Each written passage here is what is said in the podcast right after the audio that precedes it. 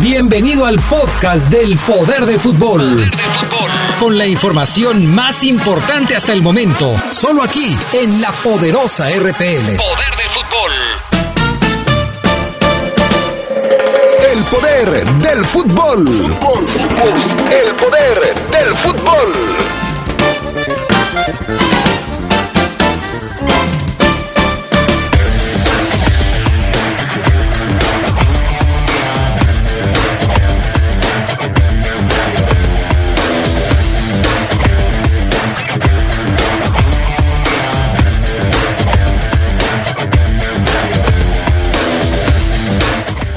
Los verdes caen en su visita a la comarca lagunera, sufren su primera derrota del torneo. Esta jornada número 2 trajo también victoria de las Águilas, Cruz Azul pierde frente a San Luis y los Pumas, los Pumas tuvieron un trepidante empate frente a Bravos. En información del fútbol internacional, Raúl Jiménez hace historia con el Wolverhampton en la Premier League. Esto y mucho más tendremos para ustedes esta tarde en el poder del fútbol a través de la poderosa.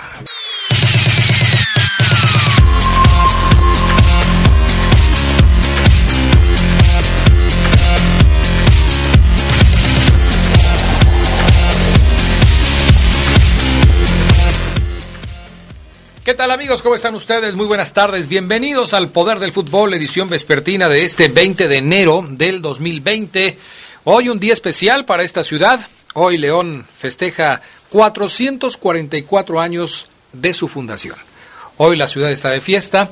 Ayer fue el, desfile, ayer fue eh, pues la fiesta en la feria, en la feria de León, pero hoy muchos están descansando porque pues para muchos es un día feriado en la ciudad. Así es que a todos les saludamos con gusto. Ya estamos aquí de regreso con, con muchos ánimos para lo que se viene en este 2020. Yo soy Adrián Castrejón.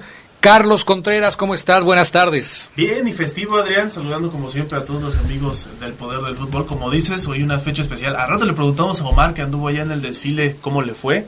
Este, porque sí, la verdad se veía, eh, pues como siempre, cada año el desfile tradicional con mucha gente, aunque creo que no hubo tantos, este, pues tanta crisis de, de, los automovilistas o que se quejaran.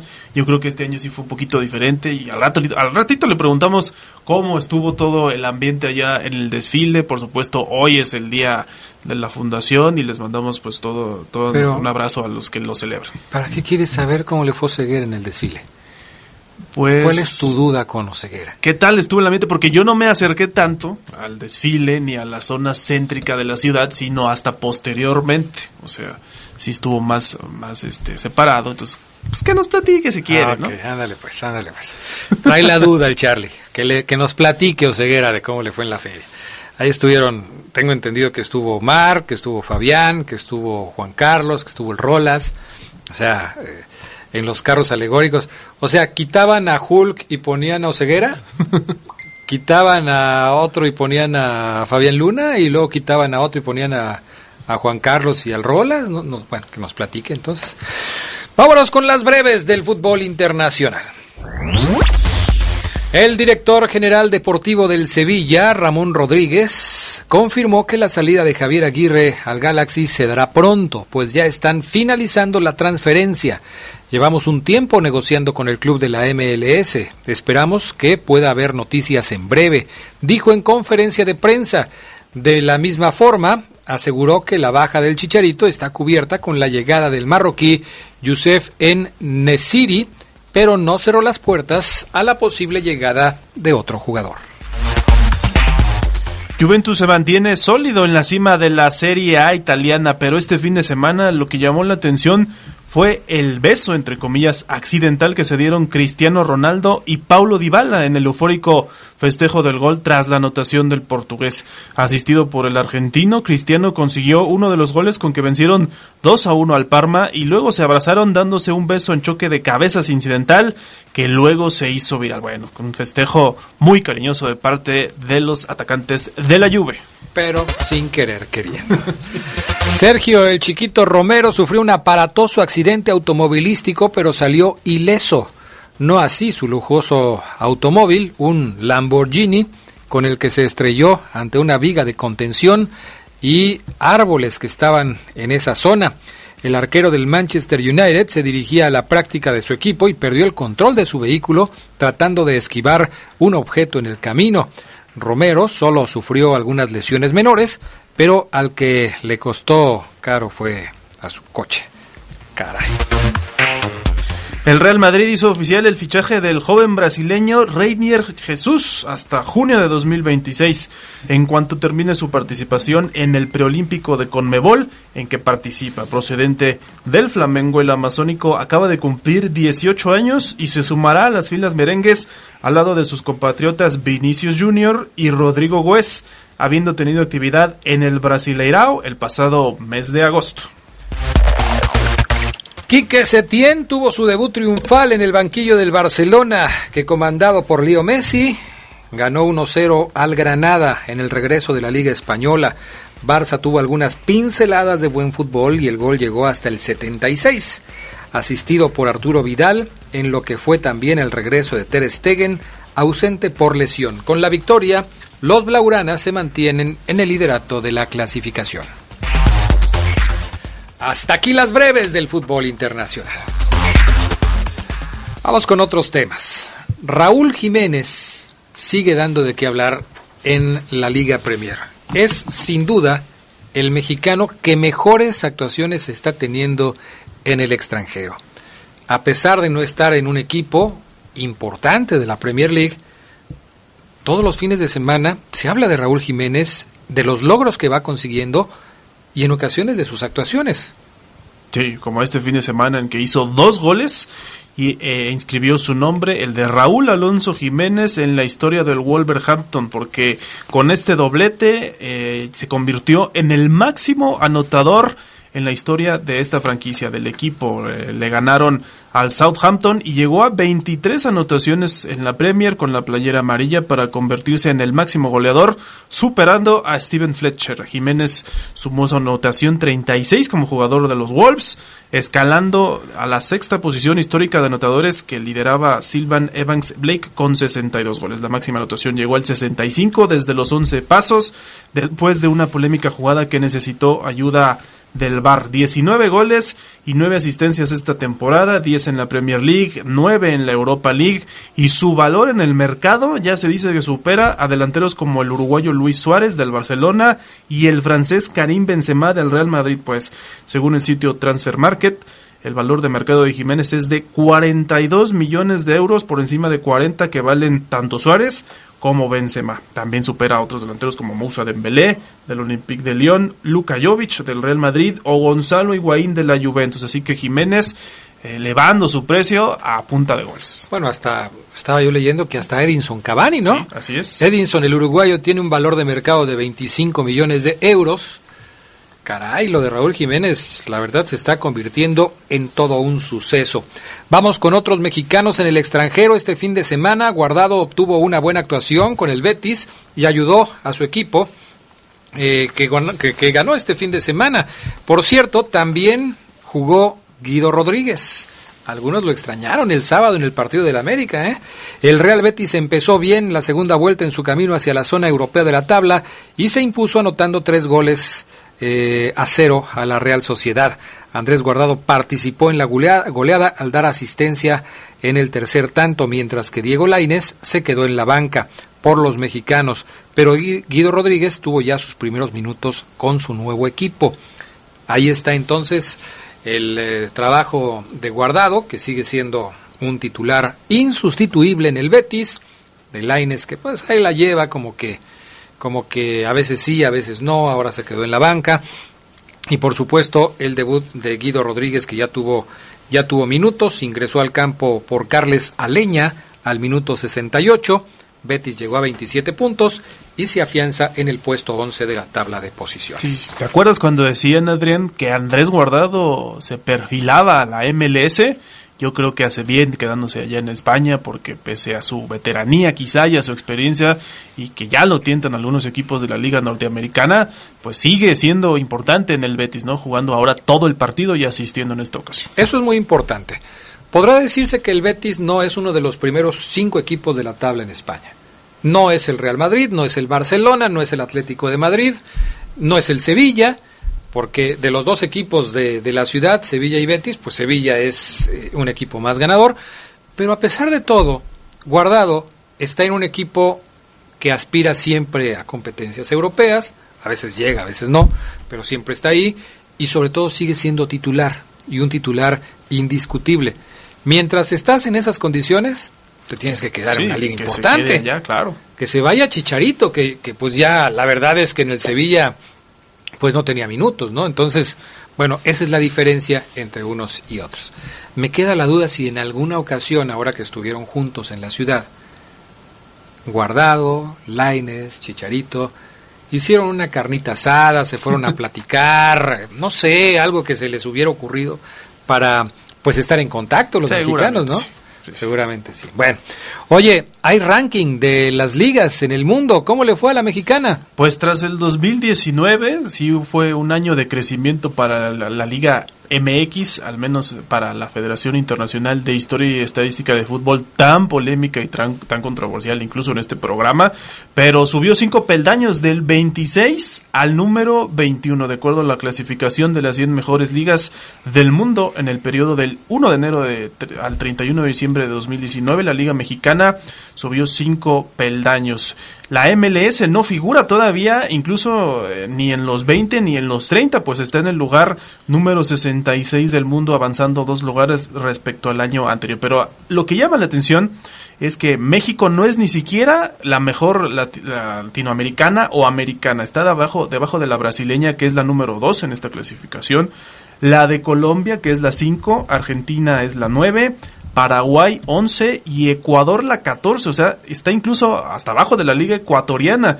Estas son las cinco mejores ligas de América, así que la de México solamente sería la mejor de la zona de CONCACAF. La que lidera, por supuesto, la clasificación es la liga inglesa, que es la número uno.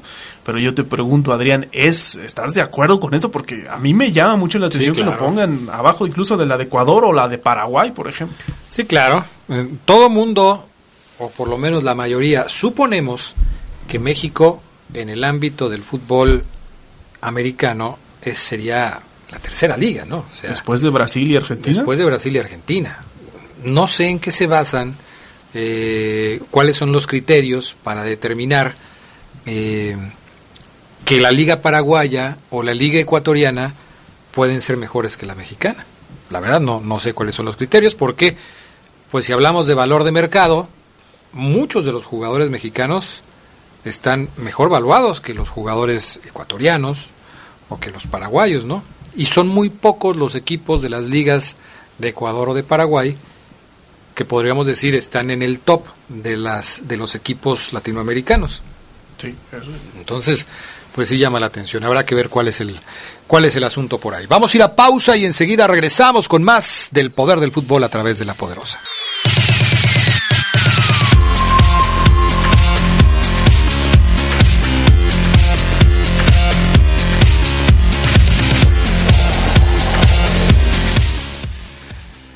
Bueno, pues ya estamos de regreso y vamos a saludar, como siempre, con muchísimo gusto a Gerardo Lugo Castillo, que ya está en la línea telefónica. Mi estimado Geras Lugo, buenas tardes. Adrián Castrejón Castro, buenas tardes a la buena gente del poder del fútbol. Bienvenido, mi estimado Adrián. Ya no sé cuántas vacaciones llevas. Pues aprovechame porque dentro de poco me vuelvo a ir. Otra vez. ¿Cómo estás, mi queridísimo Geras Lugo? Bien, bien, bien, mi estimado Adrián, extrañándote, claro está, tu calidad al, al, al comentario y también, pues muchas felicidades a todos los leoneses. Yo como Carlos también quiero saber cómo se la pasó mal en el desfile. ¿Verdad que sí? Pues no solo más, o sea, cómo estuvo el ambiente, qué tal se la pasaron por allá. Pues Eh, que- no, eh, la verdad fue un buen, un buen desfile. Eh, yo lo estuve escuchando un ratito y también viéndolo por televisión. Y bueno, felicidades a todos los leones. No sean metiches, hombre. de- dejen a los muchachos que hagan lo que quieran. Este, ahí están ustedes nada más de metiches. Déjenlos, déjenlos. Si hubieran ido ahí a meterse en un carro alegórico, si hubieran metido ahí entre la gente y para que supieran bien de qué se trataba el desfile. Yo los desfiles y todo ese tipo de cosas, no más de lejecitos. Así, nada más de lejecitos. Ayer dice Carlos que no hubo problemas con el tráfico. Yo en años había tenido problemas con el tráfico y ayer sí me tocó porque ah. no me acordé, andaba por la zona del Parque Hidalgo, que las calles estaban cerradas. Es que de ahí salió, de ahí salió el desfile, entonces a mí sí me tocó, pero bueno. Gerardo Lugo Castillo, jornada de 30 goles, la jornada número 2 de la Liga MX, partidos con muchas anotaciones, como el 4-4 de Juárez contra Pumas, como el 3-2 de Necaxa sobre el Toluca, o el 3-2 de, de, Santos sobre León, o el 3-0 de Querétaro sobre el equipo de Tijuana, o el 2-2 de Monterrey contra el equipo de Monarcas. La verdad es que hubo partidos interesantes en esta jornada número 2. y comenzando con la cuestión de los Pumas, que fue, no sé, en mucho tiempo que no fuera liguilla un partido en jueves por la noche, la verdad es que resulta bien el experimento que trata de hacer la Liga MX. Al menos en este partido de Juárez contra Pumas, pues fue un jueves lindo con ocho goles, un partido donde no sabíamos si eran buenas las ofensivas o peores las defensivas. La verdad es que nos brindaron un buen espectáculo y, lo que comentas, ¿no? Yo creo que fue una jornada de locos, Adrián, con equipos que habían debutado con derrota y que ahora ganaron y otros equipos que habían ganado al inicio en la jornada 1 y ahora sufrieron su primera su primer escalado. Oye, eh, Gerardo, eh, Carlos, eh, hubo muchos detalles este fin de semana que como estamos hablando de la jornada 2 apenas, pues yo creo que vale la pena detenernos a, pensar que pueden ser el presagio de lo que puede venir en el resto del torneo. Uno es el tema del VAR. El VAR estuvo muy presente en varios de los partidos de este fin de semana. Dos, el tema del famoso grito eh, que se hace presente en el estadio, otra vez en el Estadio Jalisco, otra vez con el Atlas, otra vez se tiene que parar un partido, otra vez el equipo rival se va al vestidor. Es un asunto que no sé hasta dónde va a llegar, pero me parece que se está actuando mal porque a final de cuentas eh, esto da al traste con el ritmo del partido, con lo que los espectadores que no se están portando mal pues buscan en un entretenimiento como lo es el fútbol. Eh, no, no creo que las cosas vayan, vayan por buen camino y que, bueno, finalmente esto ya se verá cómo, cómo se va dando. ¿Ustedes cómo lo ven? Tú, Gerardo Lugo, ¿cómo ves estos detalles? El VAR, el, el asunto de la suspensión de los partidos y no sé, hasta incluso algunas decisiones arbitrales que ni siquiera pasaron por el VAR.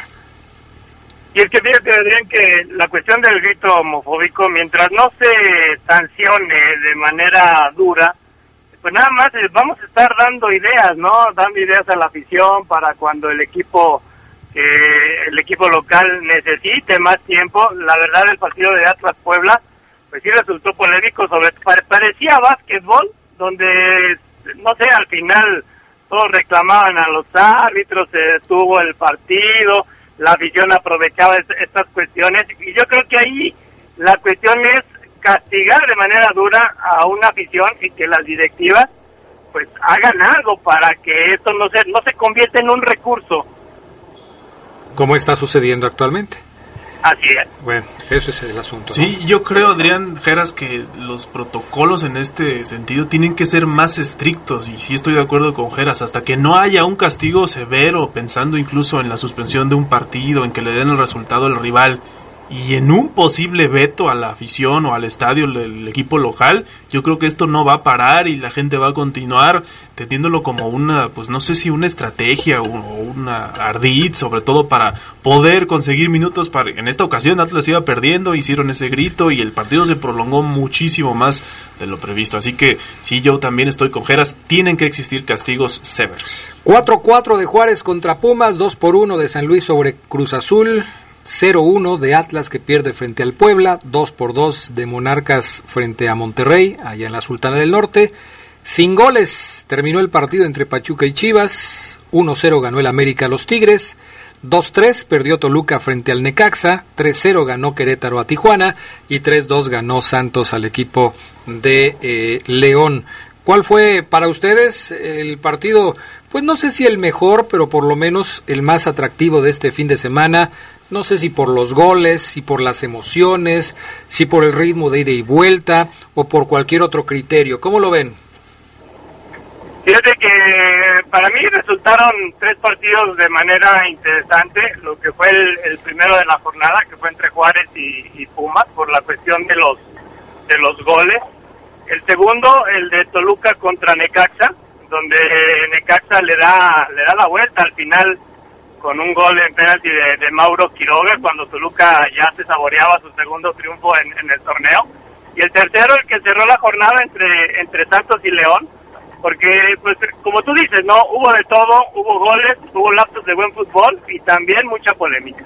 Mucha polémica, dos goles anulados al Santos, un gol anulado a León, el VAR que, que estuvo en actividad constante, en fin, muchos temas para platicar.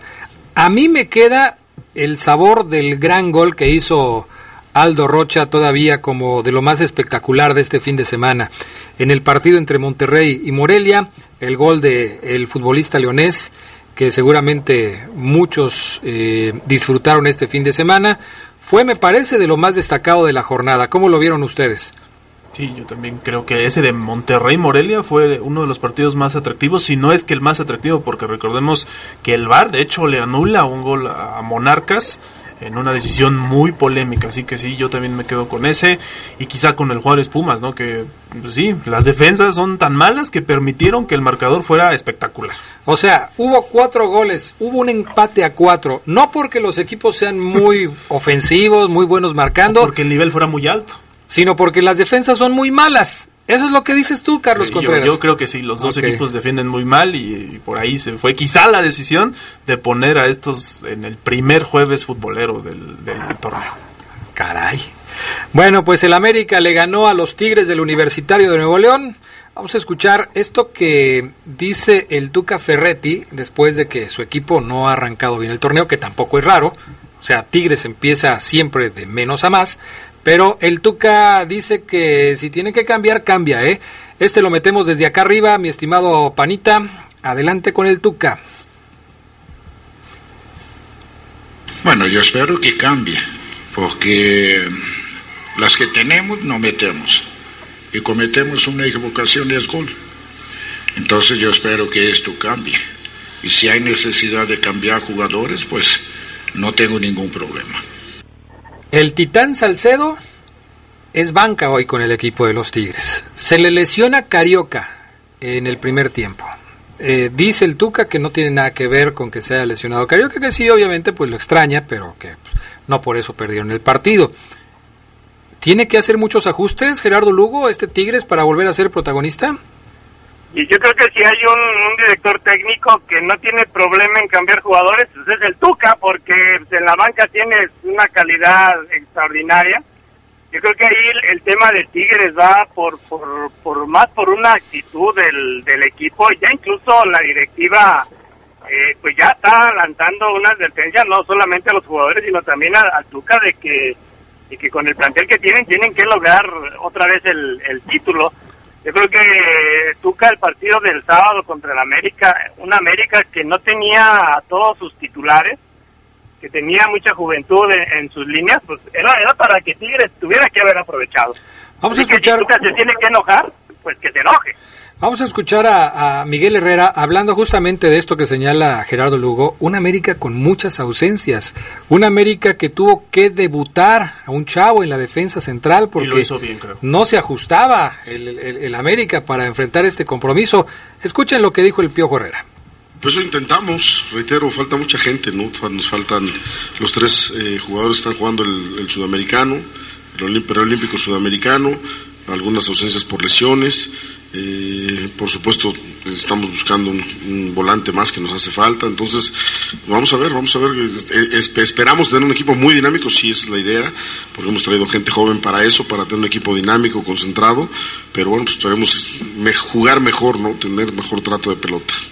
No he hecho la operación, pero seguramente el promedio de edad del América, comparado con el promedio de edad de los Tigres, tiene una diferencia quizás de 5 o 6 años, Gerardo Lugo, Carlos de Los que jugaron este... De los que jugaron este fin de semana. O sea, ves el plantel de Tigres, que es un plantel que ya se está haciendo viejo, no se ha renovado. al Tuca no le gustan mucho los jugadores jóvenes y lo comparas con los del América que quizás por una necesidad, porque pues, ha tenido que estar implementando algunas cosas ahí el, el, Piojo Herrera, pues es mucho más joven. Y que, en el partido, Adrián Carlos, eh, el América fue el que propuso, el América fue el que, el que impuso el ritmo, y, que eso debe de, ocupar mucho al Tuca Ferretti. Por eso yo, yo insisto que esta, que esta cuestión del Tigres en este inicio del torneo es más por la actitud que por la calidad y experiencia que tiene. Yo sí voy contigo, Adrián. Yo también creo que la renovación para Tigres ya es necesaria porque estos mismos, esta misma base de plantel, ¿cuántas veces no la hemos visto hace un año, hace dos años? Y no sé si necesariamente de jugadores, pero sí le hace falta algo más a Tigres por renovar, porque pues desde que desde que está el Tuca Ferretti es, tienen la misma idea de juego, ¿no? Siempre buscan más o menos lo mismo y si no le llega un, un revulsivo, eh, la verdad es que este Tigres, además que no jugó Guiñac, y pues se complica muchísimo. Sabemos que es uno con Guiñac y otro completamente diferente. Pero habrá quien diga, bueno, Tigres, así como está, ha sido muy exitoso, gana títulos, está en finales, etcétera, etcétera, etcétera. Si la fórmula te funciona, no cambies. Habrá quien piense esto. El que estaba muy enojado ayer después de la derrota de su equipo fue el Chepo de la Torre, que pues eh, a la hora de que se va a la rueda de prensa y le hacen una pregunta sobre Leo Fernández, esto fue lo que contestó. Me vuelves a, a, repetir la pregunta y, que seas consciente de lo que me estás preguntando. Claro, si el cambio de Leo Fernández, que había dado un gran partido, respondió a una cuestión táctica o física del jugador que se haya sentido cansado, alguna molestia, alguna... Para ti dio un gran partido.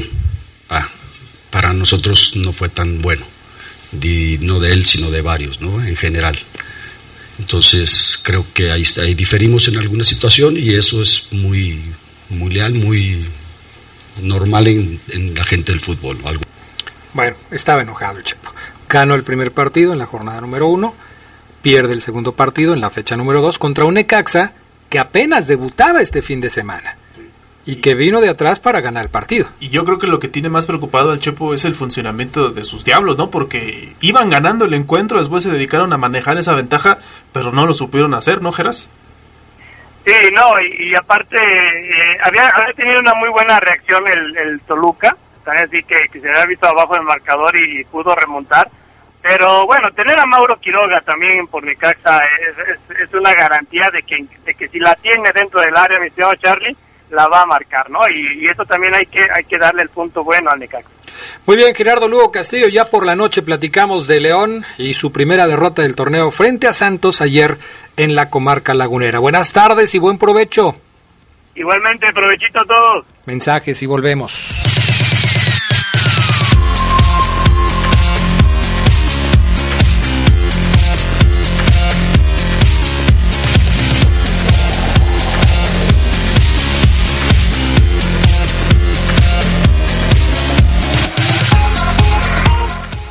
Bueno, pues ya estamos de regreso con más del poder del fútbol a través de la poderosa RPL. Saludamos con gusto, como siempre, a Omar Oseguera con el reporte de la fiera, el reporte de los verdes. ¿Cómo andas, Oseguera? Buenas tardes. ¿Qué pasa? ¿Eres Adrián Castrejón? ¿A tus órdenes, Oseguera? ¿A tus órdenes? Adrián Castrejón Castro, ¿eres tú? Así es, a tus órdenes. ¡Qué milagro, Adrián! ¿Me desconociste? Oye, Adrián, ¿vienes con un tono de voz más juvenil? Claro, por supuesto. Se escucha más acabado el Sedox, con eso te digo todo. bueno, es que viene de vacaciones, está con toda la actitud. Tengo la pila al 100 en este momento, mi estimado Maro Pues, Adrián, te recibió la fiera con una derrota, cara, y este fin de semana, hombre. Sí, hombre. Pero fíjate que antes de hablar de la fiera y de la derrota, Carlos Contreras está muy preocupado desde que empezamos el programa. Lancé la pregunta. Lanzó la pregunta. No sé, seguramente no la has escuchado porque como no acostumbras escucharnos desde el principio no te enteraste. Pero estábamos hablando del 444 aniversario de la ciudad. Comentamos que, que tú, que Fabián, que Juan Carlos y que eh, Rolas, compañeros de nosotros en esta estación, estuvieron presentes en el desfile de la, de la fiera, de la feria y, Carlos eh, no pierde la oportunidad para preguntar cómo les fue ayer en el desfile, cómo, cómo estuvo todo esto. Fíjate que estuvo re bien, Adrián, la verdad nos fue muy bien a, a, los que acabas de mencionar, al Arturo, eh, que a mucha gente le da muchísimo gusto verlo de vuelta, Arturo trabajando donde, donde, donde sabe hacer muchísimas cosas, al Gota, al Fafo y a mí nos fue muy bien, la verdad que interactuamos con la gente muy bien, la gente muy amable, eh, voy a sonar soberbio, pero que ya nos ubiquen varios, pocos, no sé, eh, nos ayuda bastante, se acercan, Adrián, piden saludos, piden rolas, te mandan saludos inclusive a ti, le mandan saludos a todos, entonces nos fue espectacular Adrián Castro, yo creo que todo salió mucho mejor de lo planeado. ¿Estás seguro que al Fafo Luna le piden foto? le piden foto, así es. Ah, caray, está... Aunque usted no lo crea. No, bueno, pues es que... Está bien, a mí me da mucho gusto. El Fafo es uno de mis muchachos y por supuesto que se les va bien. Yo estoy encantado de todo eso. Y por segundo año consecutivo, el Fafo se aventó otra vez el desfile de principio a fin caminando. Ah, ¿no van entonces trepados en un carro, de alegórico? No, no, no, no, ni Adrián. disfrazas de Hulk, ni... A mí me, me, me, me dijeron, oye, Omar, ¿quieres ser Thor? Por el físico parecido. pero yo no podía porque ya tenía compromiso en la locución, Adrián. Estuvimos ah, instalados cada kilómetro, eh, uno de nosotros, cada kilómetro de distancia, en una isla, ahí ambientando, amenizando, describiendo cada carro alegórico que en este año fue el tema, la historia del cine, y por eso al final ah, tenemos que reportar a, a, la feria para evidentemente proceder con el pago profesional. Y Fabián le toca en la isla número 2 y entonces imagínatelo si de por sí es flojo caminar desde su isla todo López Mateos con el sol que había yo pensé, digo, equivocadamente quizás, porque no sabía la dinámica, pero yo pensé, dije, Omar Ceguera se va a ir disfrazado de Hulk, Alfafo Luna lo van a disfrazar de luchador, no sé, Pimpinela, no sé qué, o sea, yo me imaginé cosas así, ¿no? El Rolas, una peluca verde, no sé, algo Adrián, así. Adrián, el Rolas ya no necesita disfraz, por Dios. No, pero sí necesito una peluca, tú estarás de acuerdo. Eh, ahí sí, ahí sí. Bueno, el chiste es que se la pasaron a toda y me da muchísimo gusto. Saludos a todos, a Juan Carlos, a Rolas, a Alfafo Luna, que ya se fue de vacaciones, y a ti, por supuesto. Hablemos de la fiera.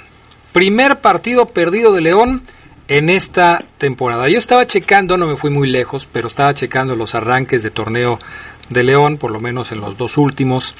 En el pasado tuvo dos empates contra los equipos norteños, contra Tigres y contra Monterrey. Antes, eh, la primera derrota llegó hasta la jornada número 3, cuando perdieron ante Tijuana, que fue eh, aquel torneo de las 12 victorias consecutivas. Y, y, me puse a checarlo porque la verdad el equipo de Ambriz había sido muy consistente en los arranques de torneo. Habrá quien me diga, bueno, pues tiene tres puntos hoy en aquella en la que arrancó con dos empates, nomás tenía dos, pero no había perdido. A final de cuentas, el partido de ayer me pareció, y no sé qué piensen ustedes, Carlos, Omar y amigos que nos están escuchando, me pareció un buen partido de fútbol, en donde el triunfo pues estaba para cualquiera de los dos. El que se equivocó más fue el que terminó perdiendo. El error que comete Mena sobre el final del partido incide directamente en el marcador y por eso León se trae la derrota. Aunque por supuesto también me parece que echarle la culpa a Ángel Mena de la derrota de ayer no es correcto, porque ayer se cometieron varios errores en ataque y muchos errores en defensa. Otra vez le marcan dos penales al conjunto Esmeralda. Otra vez Barreiro, como sucedió en el partido contra Querétaro, se equivoca, comete un penal. En el partido contra Querétaro pierde una marca, la marca de Castillo, que es el que le hace el gol. Entonces, sí me parece que, que hubo muchos detalles que hay que comentar. En el tercer gol de Santos, se equivoca Mena en la salida. Se equivoca Jairo al tratar de detener a Brian Lozano y no conseguirlo. Se equivoca Cota al salir defectuosamente a tratar de impedir el remate de cabeza. Muchos errores, Omar Ceguera, que a final de cuentas terminan con la primera derrota de León. Y ahorita vamos a escuchar a Ambris, Adrián, Carlos, amigos. Y Ambris acepta y, le da la, y le dio la bienvenida a ese partido de te ataco, me atacas y venga, que sea un concierto de errores y a ver quién se equivoca menos para que se quede con los tres puntos. A final, me parece, fue Santos, Adrián. Sí, coincido contigo, concierto de errores. León debió empatarlo la última de Campbell. Es, es increíble, esa era la del empate, que quizás para muchos hubiera sido lo justo.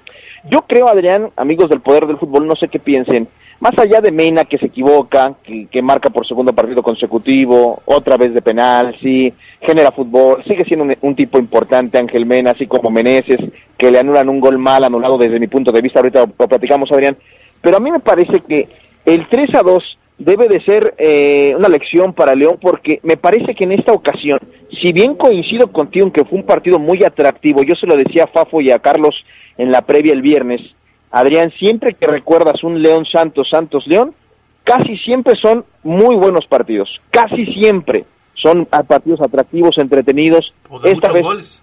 De muchos goles. Esta no fue la excepción, pero sí creo que en esta ocasión León tuvo más lapsos largos de mal juego que de buen juego. León normalmente por eso peleó liderato el torneo pasado, fue el finalista, por eso eh, fue eh, eh, calificó a la liguilla, por eso hace poquito jugó una final, porque los lapsos de cada partido de buen juego eran mayores a, aquellos en donde pues como que se desconecta un, poco el equipo. En esta ocasión vi a un Santos que presionaba mucho, que era más intenso, que no dejaba salir al equipo. Los últimos 15 minutos del primer tiempo era un dominio total de Santos, con el León metido en su primer cuarto de cancha sin dejarlo salir. Sí creo que en esta ocasión, no sé si afectó lo de Navarro, que no, no pudo jugar por el nacimiento de su segunda beba, este, de su segundo hijo, Ferry, que se tuvo que regresar a Torreón de inmediato, no sé si afectó, eh, no sé, Adrián, no sé si Santos se convirtió en ese equipo que fue líder la, temporada pasada y todo le salió bien, pero sí en este partido yo vi a un León que tuvo más lapsos largos de mal juego que de buen que de buen fútbol y a final de cuentas la derrota, insisto, debe sacudir al equipo, Adrián, porque tú lo acabas de comentar, cuatro goles recibidos en las dos primeras jornadas no está bien, para nada, para nada. El segundo tiempo León no tuvo llegada al marco de Jonathan Orozco. No tuvo. La única llegada fue el penal. O sea, y estamos hablando de llegadas en las que pudiera poner en aprietos el marco de Santos. Y, la, de Campbell, la de la final, que debió ser el empate. Al final, sí, ya. Dos, pues. Ah, y la de, ¿sabes también cuál? La de Meneses, que le pega desviado, incluso se lastima por ahí del minuto 63. Pero pues esa no, no la cuentes, esa no la cuentes, mi Charlie, porque le pegó al pasto. O sea, le pega al pasto y con la agujeta le pega al, al, al, balón. Y Te entiendo, Adrián.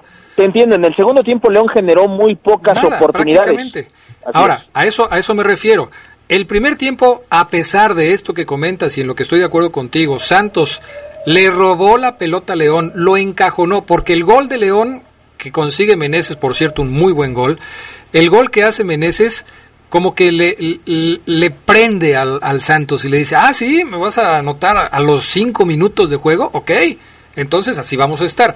Y Santos se va al frente, le quita la pelota, la salida de León siempre se topaba con Santos en la media cancha o poquito más adelante, de ahí no pasaba León, lo tenían arrinconado hasta que finalmente León pudo más o menos zafarse de ese atosigamiento que les estaba imponiendo Santos y el partido se fue definiendo de otra manera. Pero sí me parece que en el segundo tiempo Santos fue totalmente dueño del partido. ¿Sabes qué, Adrián? Incluso después del gol, yo sí creo que Santos lo resiente un poquito porque como que se notaba un poco aturdido. Quizás. Incluso con el gol que le anulan a Meneses, yo creo que eso es un momento clave del encuentro y tuvo otra llegada más, un disparo de Montes que terminó por arriba de la portería, que yo creo que fueron las oportunidades que pudieron haber cambiado el rumbo del encuentro. Ya después de eso, Santos sí reaccionó y lo hizo pegando en el poste y con otra jugada de Lozano, ¿no? Y siendo resultadista, siendo resultadista, su, subrayo, la afición puede quejarse de ese gol man anulado, porque también lo creo, yo creo que está en línea perfecto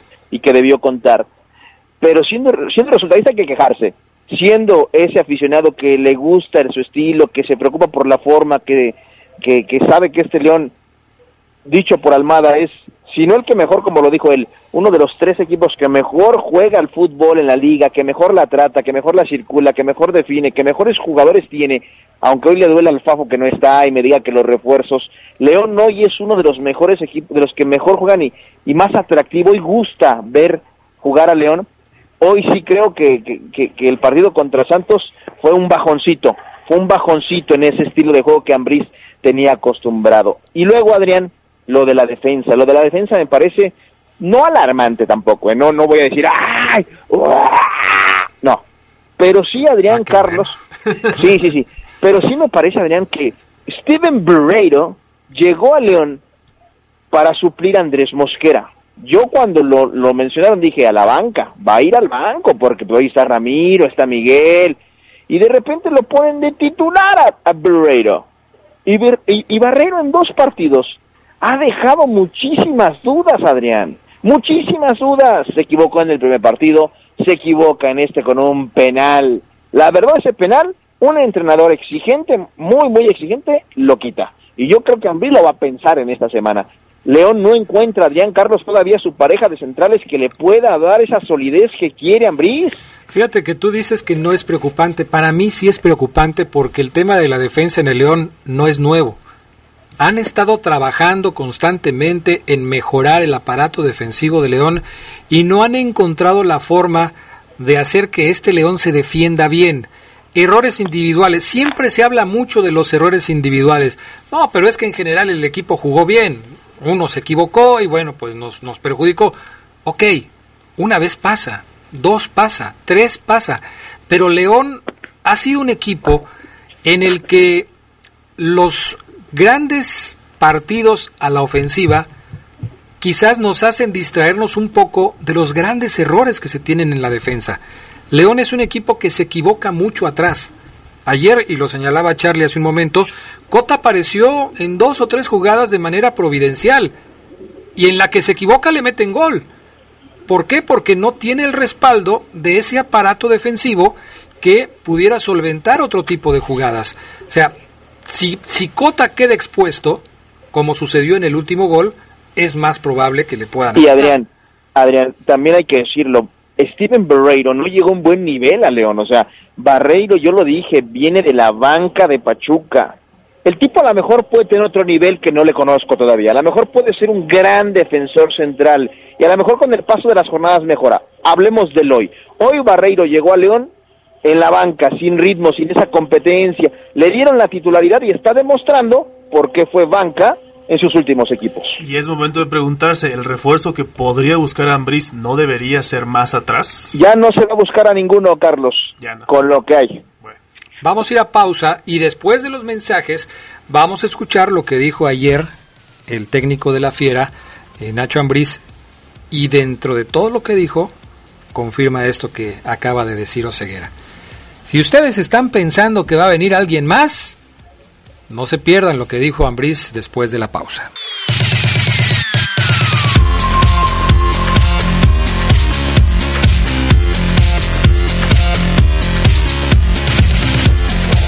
Bueno, ya estamos de regreso. Audios, Omar Ceguera, ¿qué dijo Nacho Ambriz ayer?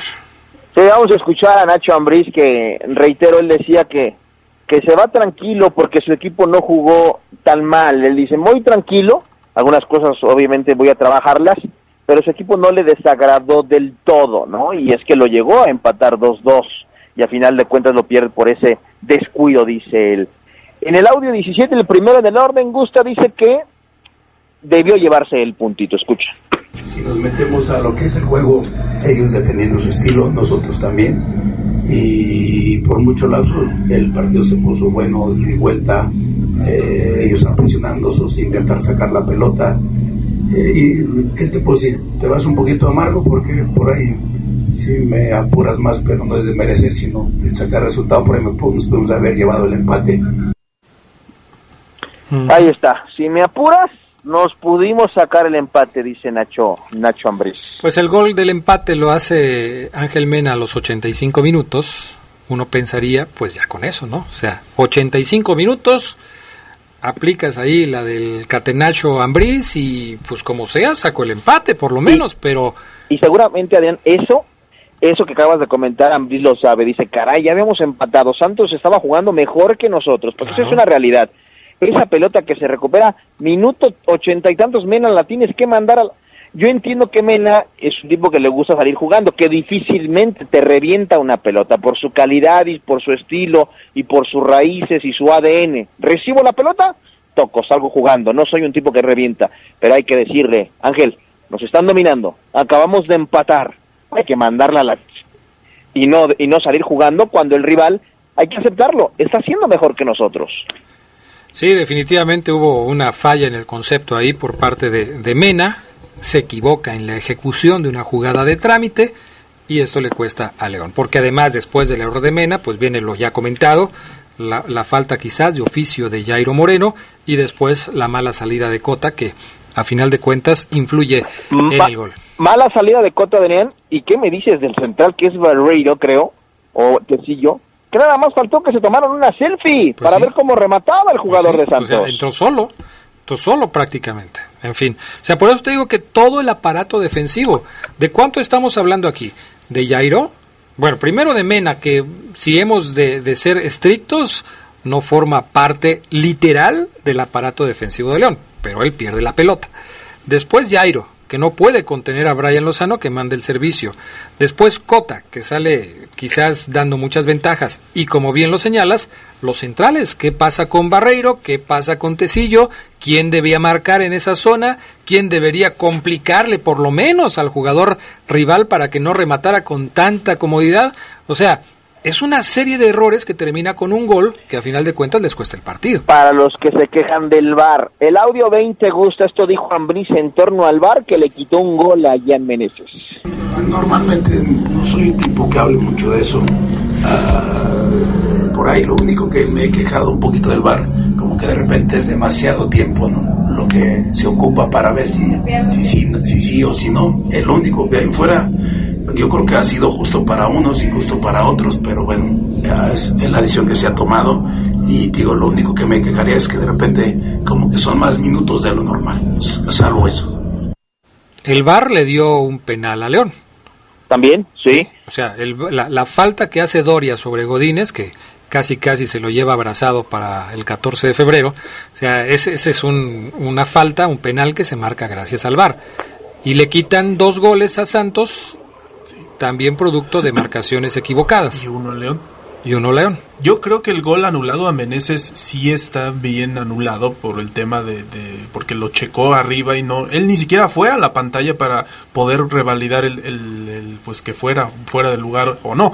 Y pero después aplica independientemente independientemente de eso aplica el mismo criterio para anular el gol de Santos de Rivas porque en la jugada también se veía que no me acuerdo quién fue el que le estorbó la visibilidad a Cota en ese disparo que Rivas terminó metiendo al arco. Pero yo así, ahí sí veo una diferencia. En el, en el gol que le anulan a Meneses, yo los veo en línea. Quizás la punta del Eso es zapato. lo que yo creo. Pero ¿qué no se supone que lo que te marca la, la posición adelantada es el eje del cuerpo? No, ya es cualquier parte que te, que te pueda dar una ventaja. ¿no? No, no, no, no, no, no, no, a ver, a ver, a ver. Ni la punta del zapato, Adrián, está en línea, por Dios. O sea, ahora resulta que sacaron la regla y van a decir, mira, Omar, ahí se ve la punta del zapato, por Dios. El tipo está en regla, Adrián. Y no en la jugada de- del, gol de Santos, eh, ahí sí me parece que sí está bien anulado porque el jugador de Santos interfiere en la jugada. Pero Claro. incluso yo en la repetición se puede ver que cuando sale también está casi en línea con el otro jugador, que- un defensor que lo habilitaba. Entonces yo sí creo que aplicó el mismo criterio. Casi en línea. No, Carlos, por favor, ubícate. bien. ¿Cómo Es casi en como si línea? dices que estás casi embarazado. O sea, No, estás embarazado. para mí no estaba en embarazado. línea, pero para el árbitro lo consideró en fuera de lugar. A ver, otro audio, Ceguera. Este es el de los ya platicó con la directiva y lo que yo les dije también a Sedox y a Fafo y a la gente del poder del fútbol la semana pasada. No va a venir otro refuerzo. Esto dijo Ambris en torno al tema. No sé, yo creo que ya estaremos por ahí cerrándonos. Eh, la verdad estoy contento con el equipo que tenemos. Eh, hemos trabajado, que, que saco de provecho, ya llevo un, año un año de trabajo con todos ellos, salvo Sosa que hoy jugó un poco en, la 70 minutos en la 20. Eh, Gil Burón que lo conocía y que hoy hace un, hace, hace, un buen partido, pero estamos bien, estamos tranquilos dentro de todo. Para que trabajar, sí. Gil Burón hace un buen partido, así lo calificó Nacho Ambriz. Así lo calificó Nacho a, a Burón, que Adrián venía de la segunda división. Segunda división, se topó con un nivel que hacía mucho no veía. Claro. A mí me parece que el tipo no lo hizo tan mal. Bueno, pues es que tú eres muy, vamos a decirlo así, como yo los lunes cuando hacemos la pregunta. Así más o menos. Bueno, Así, ser. así eres tú más o menos. Pero bueno, yo, yo sí soy un poco más exigente y sí me parece que Burón está lejos de un nivel competitivo, de un nivel de primera división ya explicaste por qué Navarro no estuvo, que, que, bueno, la gente dice, pero ¿por qué no ponen? Bueno, porque Navarro no estaba, simplemente no estaba para jugar y entonces se decide poner a Burón, que para eso se trajo. A Burón se trajo para ocupar la lateral de la derecha cuando se necesitara. El domingo se necesitó, el domingo lo pusieron. y, el domingo cometió un penal. sí, es lo que yo te iba a preguntar. ¿Te pareció penal o ceguera el de Burón? Fíjate, jugada muy brava, porque yo sí creo que Burón va. No toca la pelota, pero no veo como tal una intención de bloquear, sino yo siento que Lozano choca con los pies de Pero es, es imprudente, la, la, forma en la que se barre Burón es imprudente. Puede ser. Aquí, aquí surge otra de las dudas, porque estaban diciéndome aquí que el nuevo reglamento, que ya no dice que si el cuerpo... Bueno, el nuevo reglamento, ¿qué dice al respecto de la intencionalidad de una jugada? Porque dice, dice Oseguera, es que no iba con la intención de derribarlo. Ok, ¿se juzga la intencionalidad no se juzga la intencionalidad. si es falta, es falta. Pero yo sí creo también como Ceguera que el que busca el penal es el atacante. Y, Burón lo que podría dar el argumento es que al final levanta un poco la pierna y creo que ahí hace un contacto. Pero para mí tampoco Mira, es penal. Si, si Lozano sigue la trayectoria del balón, Adrián, que va vertical, no va en diagonal, va vertical, te apuesto que Lozano se va a la línea de fondo y manda el centro. Pero sabe que Burón se barre y él hace un, movimiento en diagonal para chocar con sus pies. Pero eso, eso lo hacen todos los delanteros, ¿no?